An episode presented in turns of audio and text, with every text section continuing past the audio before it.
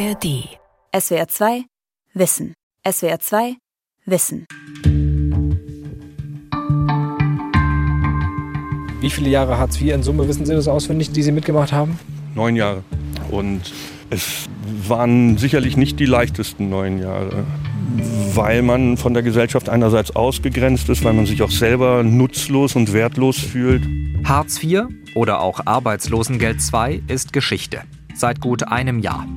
Wer keinen Job hat oder damit nicht über die Runden kommt, kann jetzt Bürgergeld beziehen. Mit der Reform sollte vieles anders werden. Die Ampelkoalition versprach den Betroffenen nicht nur mehr Geld, sondern auch mehr Respekt. Ich will wissen, was daraus geworden ist und warum wir über unseren Sozialstaat immer heftiger streiten. Ein Jahr ohne Harz. Hält das Bürgergeld seine Versprechen? Von Jim Bob Nikschas. Früher wäre ich niemals auf die Idee gekommen, in einem günstigst-Anbieter, ich möchte jetzt nicht Kick sagen, aber Klamotten zu kaufen. Das Problem ist, irgendwann kommt halt dieser Punkt. Dabei sieht Hannes Schmidt gar nicht so aus. Bei diesem Gedanken ertappe ich mich, als ich mit ihm durch einen Berliner Kiez spaziere. Denn zu seinen Tonschuhen trägt er einen dunkelblauen Anzug. Der stammt noch aus einem früheren Leben. Neun Jahre bekam er Hartz IV. Heute ist Hannes einer von rund 5,5 Millionen Bürgergeldempfängern in Deutschland. Ein großer, schlanker Mann Mitte 50, mit gepflegtem Auftreten. Nicht nur ich falle da auf meine Vorurteile herein. Ja, also wenn dann eine Nachbarin einen Brief vom Arbeitsamt äh, bekam, aus Versehen, weil der Postbote sich vertan hatte, dann äh, wurde dann gefragt, so, was, von Ihnen hätte ich das nicht gedacht. Wo ich mir dann einfach gesagt habe, okay, was haben Sie denn von mir gedacht? Arbeitslosigkeit war schon immer ein Stigma. Auch das Bürgergeld scheint daran wenig geändert zu haben. Hannes ist der Erste, der überhaupt mit mir darüber sprechen will. Andere Treffen werden kurzfristig abgesagt. Seinen richtigen Namen aber will auch Hannes hier lieber nicht hören. In seiner Familie war Arbeitslosigkeit nie ein Thema, doch ein privater Schicksalsschlag warf den Kaufmann vor Jahren plötzlich aus der Bahn. Auf zu viel Alkohol und Depressionen folgte Hartz IV. Können Sie sich noch an den Moment erinnern, als Sie das erste Mal zum Amt gehen mussten, weil Sie gemerkt haben, okay, ich bekomme es alleine nicht mehr hin? Was war das für ein Moment? Ja, also es war eine Mischung aus ungewollter Arroganz und Hilflosigkeit. Nicht? Also die Dame sagte mir damals, ja, das gibt dann 360 Euro. Und ich so, äh, wird das wöchentlich überwiesen? Heute kann Hannes darüber schmunzeln. Damals aber war das Gefühl der Hilflosigkeit groß. Und das konnte oder wollte ihm auch im Jobcenter niemand nehmen. Man war einer von vielen, der eigene Vita, der eigene Lebenslauf hat irgendwie keinen wirklich interessiert. Man bekam Jobvorschläge, die weit weg vom eigenen Profil waren und man fühlte sich mehr gegängelt als gefördert. Damit bringt Hannes die Kritik am früheren Hartz-IV-System auf den Punkt. Mit dem Bürgergeld sollen Menschen nun wieder nachhaltiger in den Arbeitsmarkt integriert werden, so zumindest das Versprechen der Bundesregierung. Ein Kernpunkt der Reform, der sogenannte Vermittlungsvorrang, wurde abgeschafft. Statt Menschen möglichst schnell in beliebige Tätigkeiten zu vermitteln, sollen für die Jobcenter nun Aus- und Weiterbildung im Vordergrund stehen. Ich will wissen, wie gut das schon funktioniert. Fabian Kinzius kommt mit dem Fahrrad. Das Jobcenter, in dem der 26-Jährige als Vermittler arbeitet, ist nicht weit von unserem Treffpunkt entfernt, dem Ausbildungszentrum der Berliner Sanitärinnung. Hier lernen angehende Fachkräfte alles über Gasthermen und Wärmepumpen und wie man Heizungsrohre auf die richtige Länge sägt. Einem der Schüler schaut Arbeitsvermittler Kinzius heute über die Schulter praktisch macht ihnen äh, sehr viel Spaß, ne, wenn man so richtig. Ja, ich nehme die Plan und dann will ich schneiden. Ich kann ja, was ist nächster Schritt, nächster Schritt. Vielleicht ich merken, die anderen sind ein bisschen schneller, aber naja, ich kämpfe dran. Ja. George Farkas ist kein normaler Lehrling, der seine Ausbildung nach der Schule beginnt. Der gebürtige Rumäne ist 42 und schon länger Kunde, wie man im Jobcenter sagt. Äh, Farkas lebt ja schon so seit Anfang 2010 in Deutschland und hat dann hier als äh, selbstständiger Subunternehmer gearbeitet und dann zum Beispiel Elektromärkten sauber gemacht. Und gerade in dieser Zeit war es dann so durch dieses Dumping, dass es immer weiter, immer günstiger wurde, dass dann Herr Farkas eben ja, Schulden angehäuft hatte, dadurch, dass er sich verkalkuliert hat mit den Preisen. Und dann kam die Pandemie. George Farkas wurde einer von 190 Kunden, die Fabian Kinzius betreut. Und dem er jetzt durch das Bürgergeld eine neue Perspektive eröffnen kann. Zwei Jahre bekommt Farkas Zeit für eine Weiterbildung zum Anlagenmechatroniker SHK. Sanitär, Heizung, Klima. Seinen Minijob kann er pausieren. Stattdessen bekommt er jeden Monat zusätzlich 150 Euro Weiterbildungsgeld. Das soll motivieren, ist aber auch schnell ausgegeben es ist halt so, dass wenn man jetzt hier in so einer Ausbildungsstätte ist, dass man natürlich auch ein bisschen mehr Kosten hat. Der musste sich jetzt einen neuen Rucksack kaufen oder er muss hier Mittagessen bezahlen. Denn der Unterricht bei der Sanitärinnung geht von morgens 7.30 Uhr bis 16 Uhr am Nachmittag. Fünf Tage die Woche. Neben der Praxis in den Werkstätten gehören auch Deutschunterricht und Nachhilfe dazu. Die nimmt George Farkas gern in Anspruch. Was ich habe gerade gemerkt, ich habe wirklich Schwierigkeit in Mathe, weil ich habe nicht mehr geübt und ist nicht so hoch äh, Mathe, ist Mathe siebte, achte Klasse.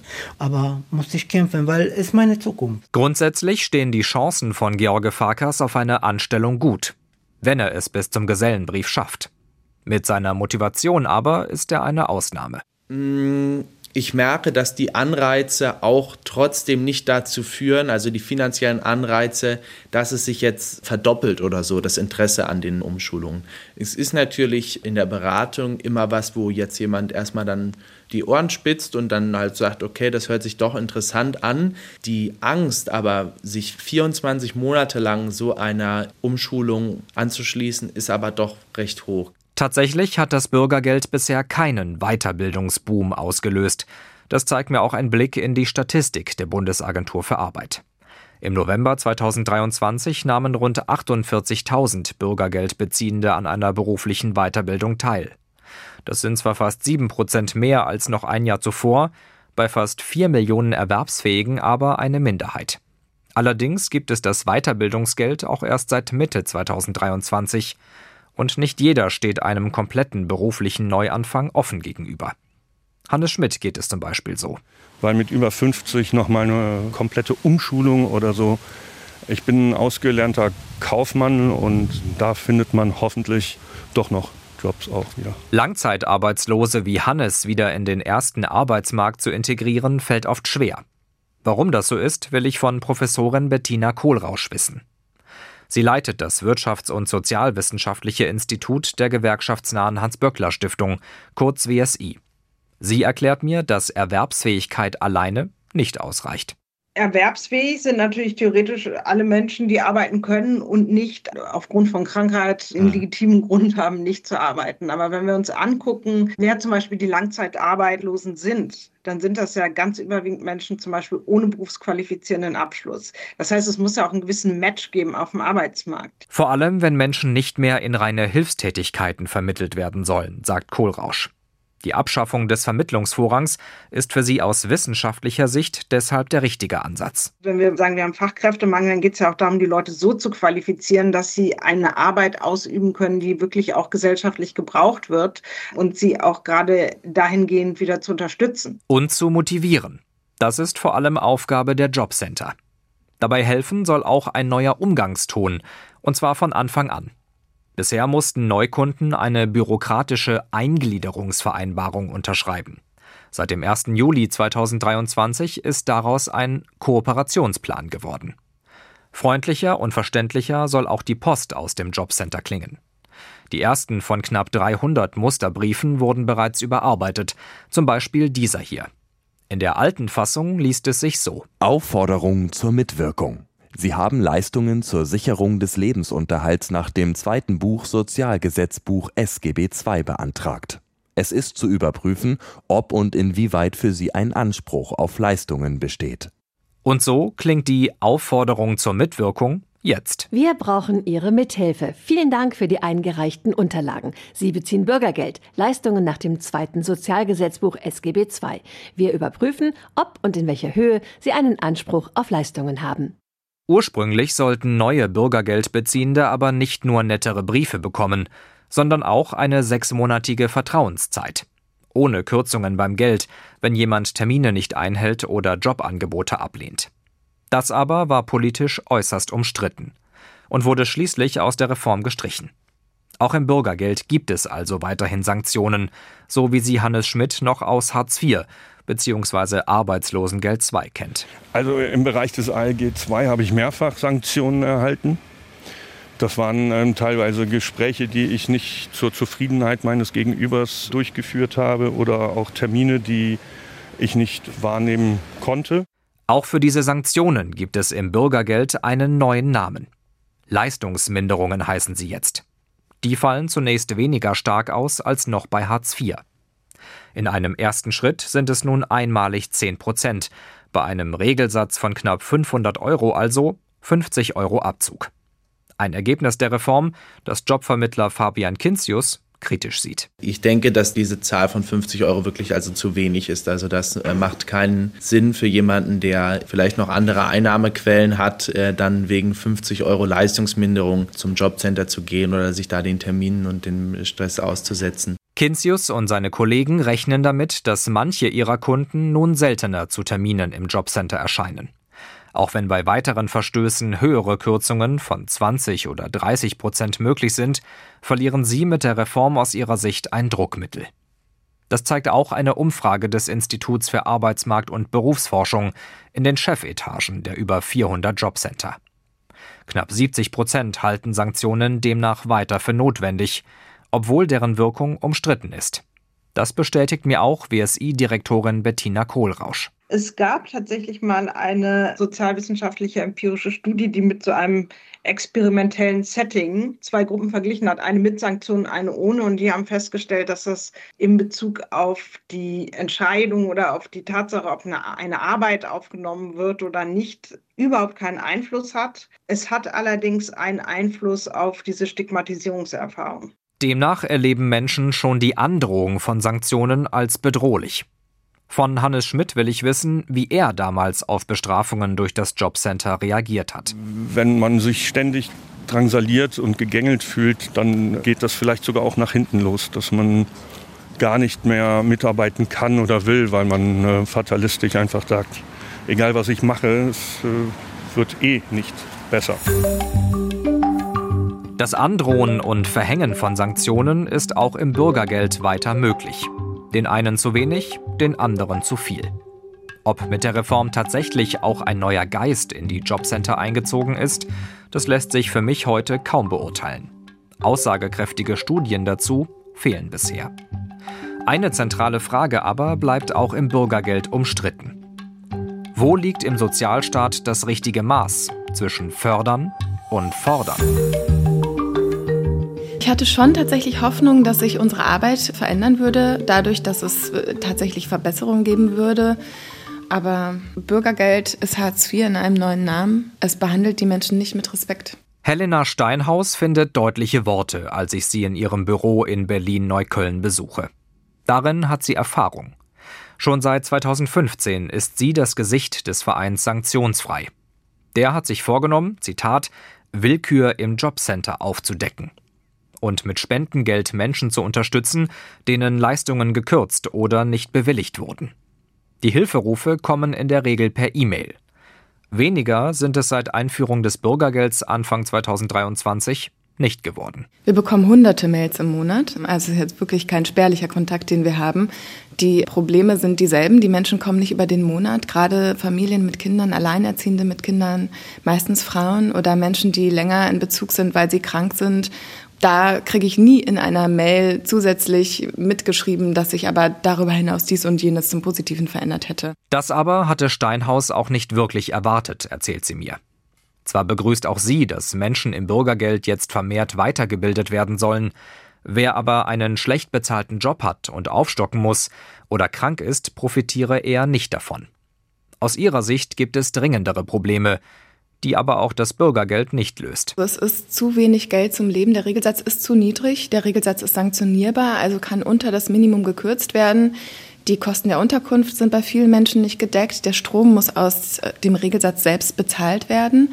Und solange man da nicht rangeht, ist es ein System, das Menschen in Armut drängt und sie da auch belässt. Dabei wurden die sogenannten Regelsätze mit Einführung des Bürgergelds angehoben.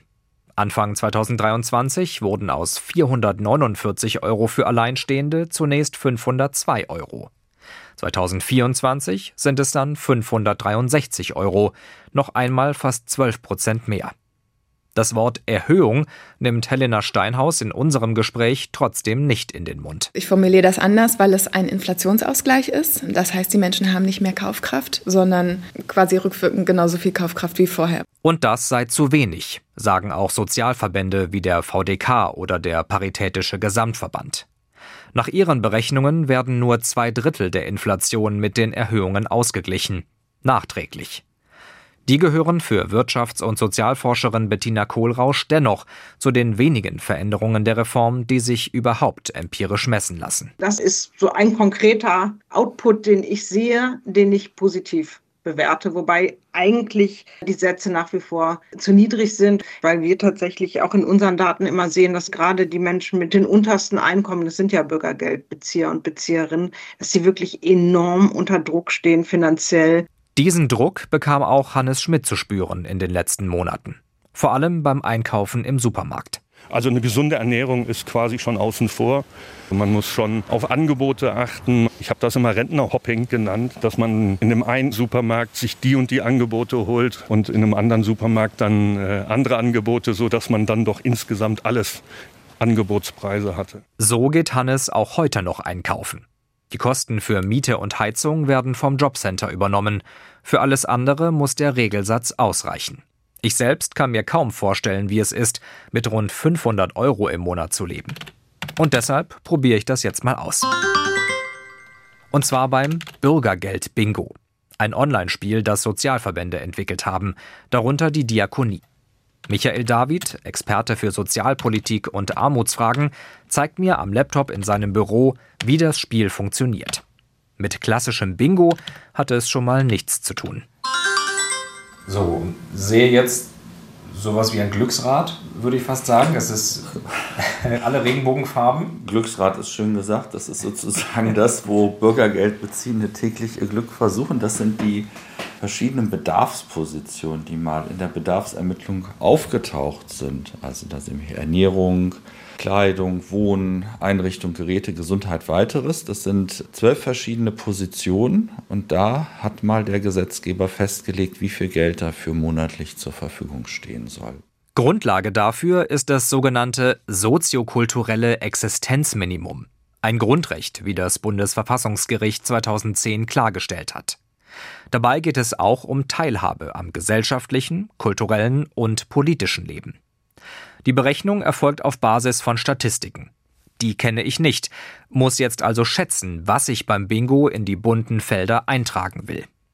In der Mitte sehe ich mein Gesamtbudget. 502 Euro, der Regelsatz im Bürgergeld für 2023. Und jetzt wird's schwierig. Wie viel davon will ich allein für Lebensmittel einplanen? Ich sag mal 200. Ich muss ja, muss ja noch ein bisschen auskommen mit Haben wir allem anderen. 200 drin, ja. Okay. Sehen wir jetzt, sind nur noch 302 Euro übrig. Dann, ja, Alkohol und Tabak. Und ich rauche nicht, das ist gut. Ähm, Alkohol, tja, wie viel gibt man im Monat für Alkohol aus? Ich versuche mal sparsam zu sein, wenn, vielleicht mal so na, 20 Euro. 20 Euro zu viel, lerne ich später. Denn für ein Feierabendbier mit Kollegen oder Zigaretten ist im Regelsatz kein Geld vorgesehen. Stattdessen müssen Bürgergeldbeziehende ihre Stromrechnung davon bezahlen, ihr Nahverkehrsticket oder Medikamente. Und auch Kleidung Also- im Monat. Okay, was man so shoppt quasi, ist das dann? Ja, Ähm, was man so braucht. Ich glaube, shoppen Ja, ist mal ein anderes ja, Lebensgefühl. Das stimmt. Autsch, ich fühle mich ertappt. Shoppen, also Geld ausgeben als Freizeitbeschäftigung, ist hier eher nicht drin. Auch keine Pflanze für zu Hause übrigens, denn die wurde bei der Berechnung des Existenzminimums gestrichen, erklärt mir Michael David.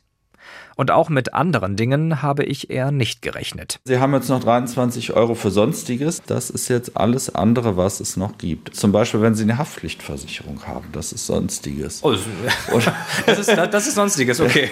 Haftpflichtversicherung ist zum Beispiel Sonstiges. Das kann man jetzt einfach mal beitragen. Wir sind jetzt durch. Und dann kommt für mich der Moment der Wahrheit. Habe ich meine 502 Euro so verplant, wie es vom Staat vorgesehen ist?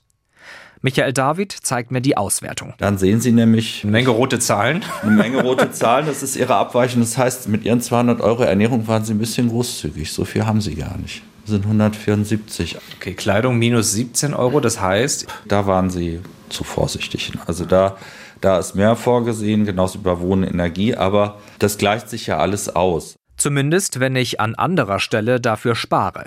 Für Gastronomie darf ich zum Beispiel nur 13 Euro im Monat ausgeben, für Bildung knapp 2 Euro. Der Spaß bei dieser Art von Bingo-Spiel hält sich irgendwann in Grenzen. Und wenn dann noch sowas passiert wie Kühlschrank ist jetzt wirklich kaputt oder muss neu angeschafft werden, muss dann wieder abgestottert werden und so weiter, dann sehen Sie halt, da muss ordentlich hin und her geschoben werden. Und das ist wirklich eine Kunst, kann man sagen. Eine Kunst, mit der nicht nur Menschen im Bürgergeldbezug regelmäßig an ihre Grenzen stoßen, sondern auch diejenigen, die trotz eines Jobs finanziell nur knapp darüber liegen, weil sie zum Beispiel im Niedriglohnsektor arbeiten. 2022 war das fast jeder Fünfte in Deutschland. Nicht zuletzt deshalb ist die Bürgergeldreform politisch und gesellschaftlich umstritten. Oft heißt es, Arbeiten lohne sich nicht mehr. Doch stimmt das überhaupt? Im Deutschen Bundestag treffe ich einen der lautesten Kritiker der Bürgergeldreform, obwohl seine Partei sie letztlich mit beschlossen hat. Jens Spahn, CDU-Politiker und stellvertretender Fraktionschef, findet schon den neuen Namen für die Grundsicherung wenig passend. Bürgergeld klingt so, irgendwie jeder kriegt was. Äh, Bürgertum hat für mich auch was zu tun mit einer Leistungsbereitschaft. Arbeitslosengeld war ja irgendwie dann schon treffender. Dabei bilden klassische Arbeitslose, die nicht krank sind oder in Hilfstätigkeiten, gar nicht die Mehrheit in der Grundsicherung. Dennoch setzt dort Spahns größte Kritik am Bürgergeld an. Menschen ohne Job hätten durch das neue System wenig Anlass dazu, wieder eine Arbeit aufzunehmen, vor allem wegen der erhöhten Regelsätze. Wir haben fast vier, gut drei Millionen erwerbsfähige Bürgergeldbezieher, Hunderttausende unter 25 Jahren im Bürgergeldbezug, wo der Anreiz zur Arbeitsaufnahme nicht äh, groß genug ist, weil man eben ohne Arbeit, äh, wenn dann noch äh, neben dem Bürgergeld natürlich die Wohnkostenzuschüsse, Mietzuschüsse, Heizzuschüsse dazukommen, man im Zweifel genauso viel oder nicht viel weniger hat, als wenn man eine Arbeit aufnähme. Ähnliche Kritik ist auch aus Unternehmen zu hören. Manche berichten davon, dass Angestellte gekündigt hätten, um stattdessen Bürgergeld zu beziehen, zum Beispiel bei Putzfirmen.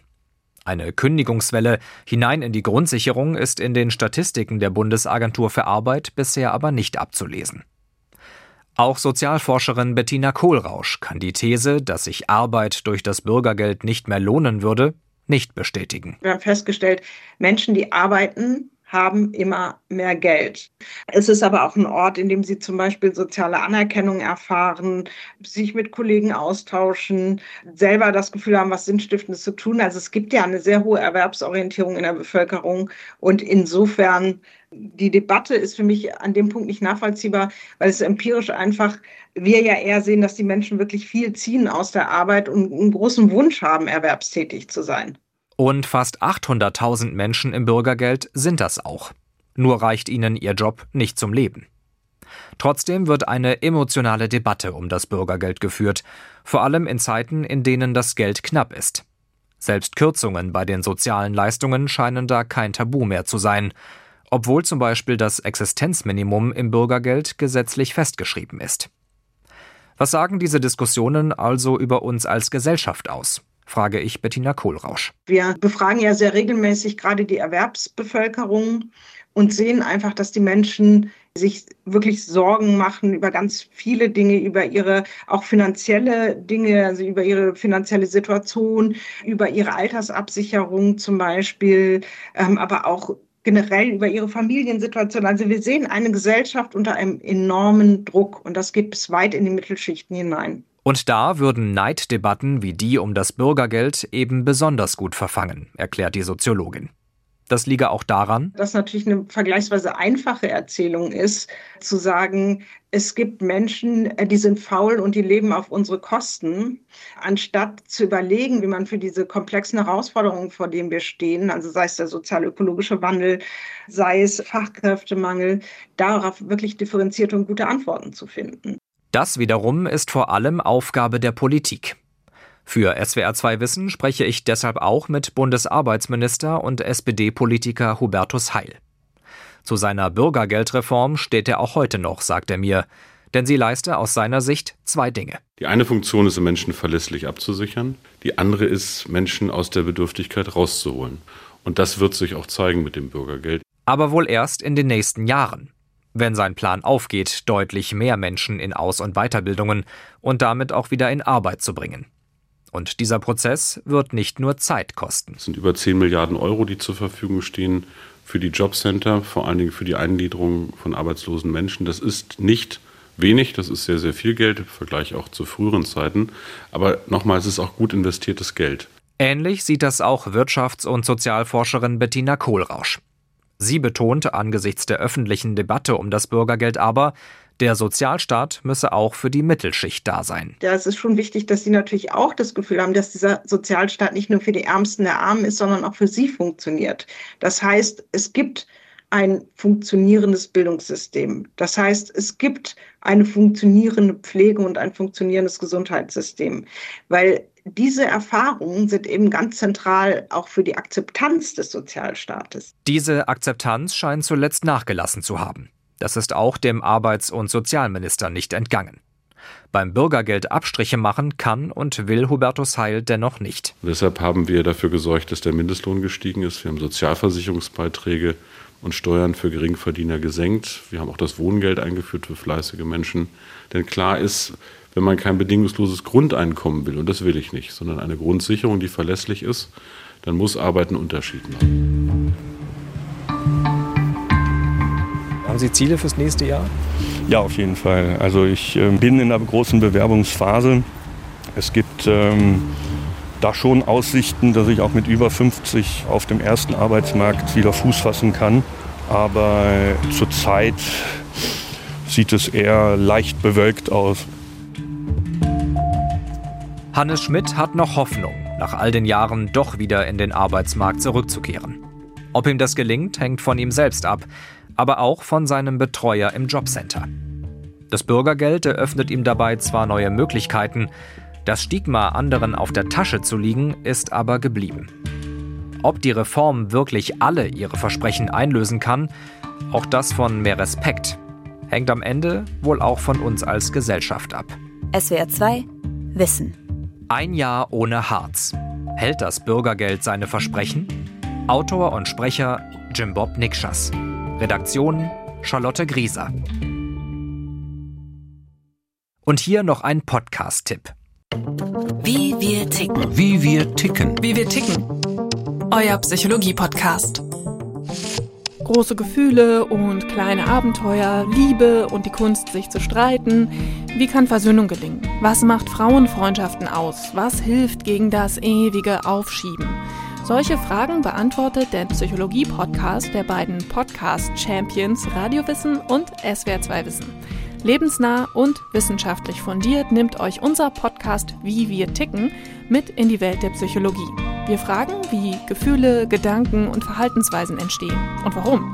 Wir reden über Sehnsüchte und Süchte, wir klären auf über psychische Erkrankungen, gehen zurück in die Kindheit und blicken ins Hier und Jetzt und wir sagen, wie ihr euch und andere besser verstehen könnt. Wie wir ticken, euer Psychologie-Podcast von Radio Wissen und SWR2 Wissen. Alle Folgen findet ihr in der ARD Audiothek und überall, wo ihr sonst eure Podcasts hört. SWR2 Wissen. Alle Folgen in der ARD Audiothek. Manuskripte und weitere Informationen unter swr2wissen.de.